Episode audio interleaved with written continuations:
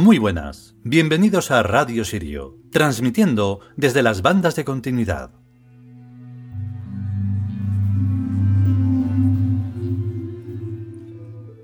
Pues sí, así como en la vida ocurren muchísimos eventos y no podemos estar al tanto de todos, en un segundo plano sabemos que ocurren.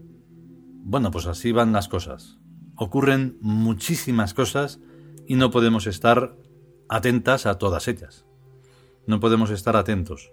Entonces, eh, lo que ocurre es un poco lo que ocurre, que yo siempre pongo el ejemplo, no es porque sea un ejemplo personal ni nada que se le parezca, es para comprender a nivel humano lo que ocurre. Y es que mm, uno coge una de las redes sociales eh, de moda, en este caso Twitter porque es más, es más espontáneo. Pero eh, tanta espontaneidad, tantos a los que hacer caso, no se puede. Es como si fuera un barullo que están ahí.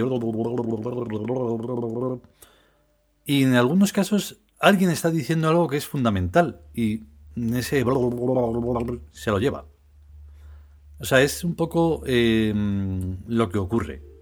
¿Y por qué ocurre eso? Porque en vez de ser una gestalt, algo que, mm, que reúna la inteligencia en la que poder salir adelante de, por ejemplo, el, el mogollón este que tenemos con la porquería del virus, pues no, es todo disperso. Y se dispersa tonto, eh, todo tanto que es muy tonto. O sea, que es como que falta esa inteligencia de la que siempre estamos mencionando, porque sin ella ocurren estas cosas y cosas peores. ¿Que puede ocurrir algo peor a lo del virus este? Pues claro que sí. Vamos, incontable. Solo hay que saber llevarlo o no. Es un ejemplo. El caso es que en el capítulo de hoy eh, la cosa va de elegir ser una cosa u otra. Vamos con ello.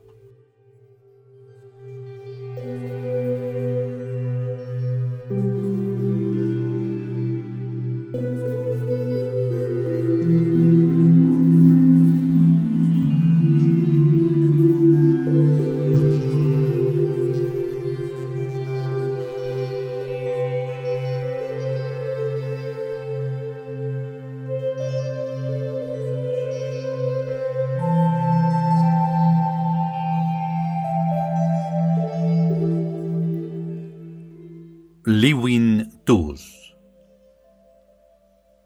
El lenguaje de los dioses. 25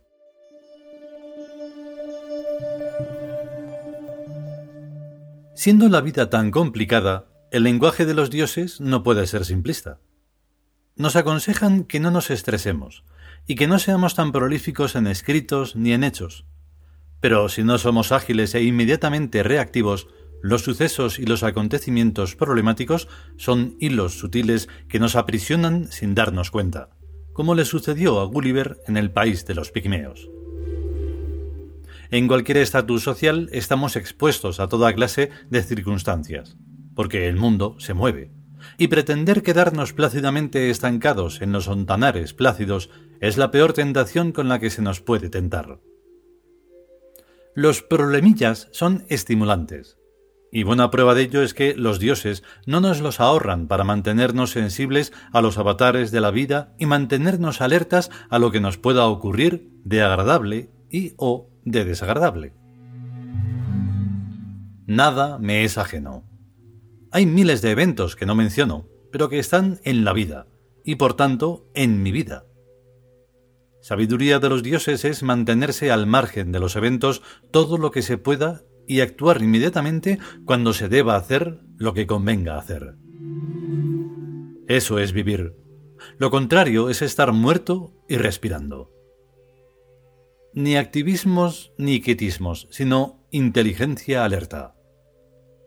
La mejor manera de representar a los dioses es las estatuas pues las estatuas parecen quietas, pero están presentes y actuantes.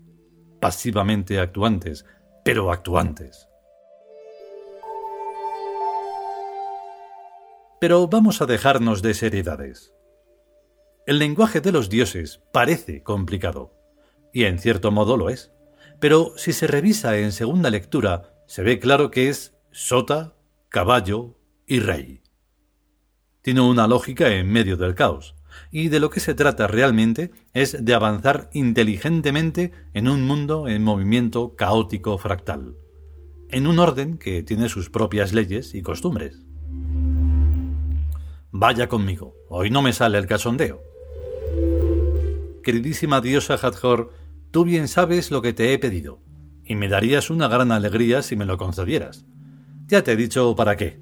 Y no es porque me haga ninguna falta, sino para prepararme los miles de años que siguen. Este tiempo no me interesa, o no me interesa en exceso, pero el futuro es mi reino, y para él quiero arrimar muchos tesoros como una verdadera hormiguita, pues la escritura es lo equivalente a la inmortalidad y a la eternidad. ¿Tú conoces a Gilgamesh, el héroe sumerio de hace más de seis mil años? Claro que sí.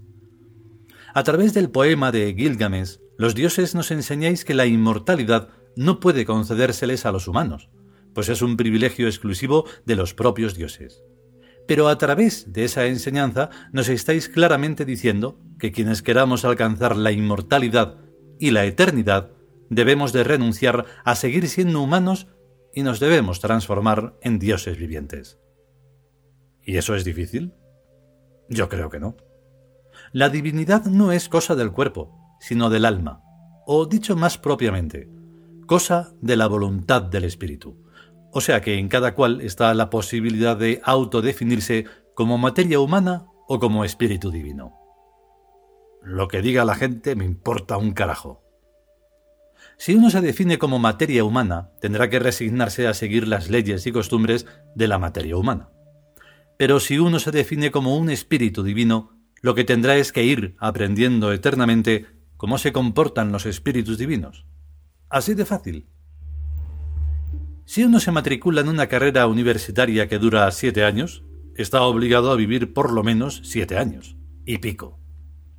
Si uno se matricula en una carrera que dura seis mil años, como se matriculó Gilgamesh, está obligado a vivir por lo menos seis mil años y pico, para ejercer la carrera algún tiempo. Si uno se matricula en una carrera que dura toda la eternidad, está obligado a vivir por lo menos toda la eternidad y pico para poder ejercer la carrera en la que se doctora. El silogismo es perfecto, ¿verdad?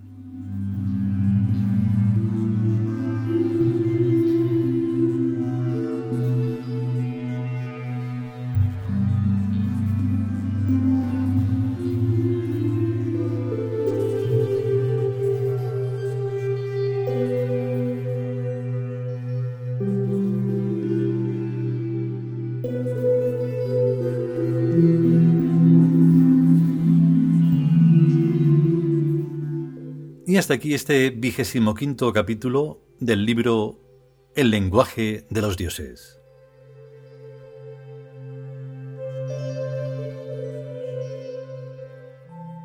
Y al final, siempre se elige, de manera voluntaria o involuntaria, de manera consciente o de manera inconsciente.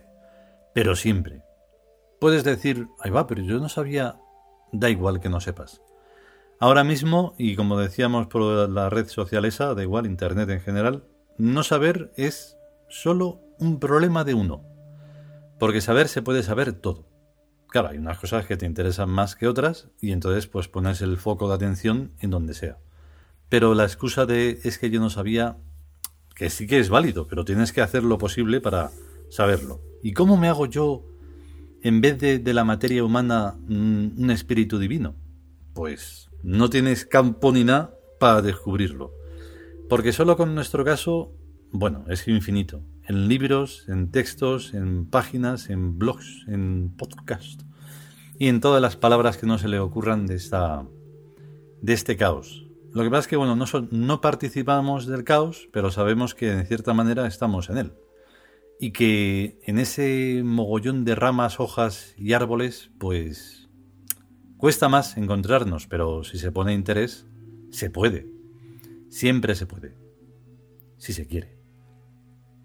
Y si podemos, y si queremos, pues volveremos con otro capítulo.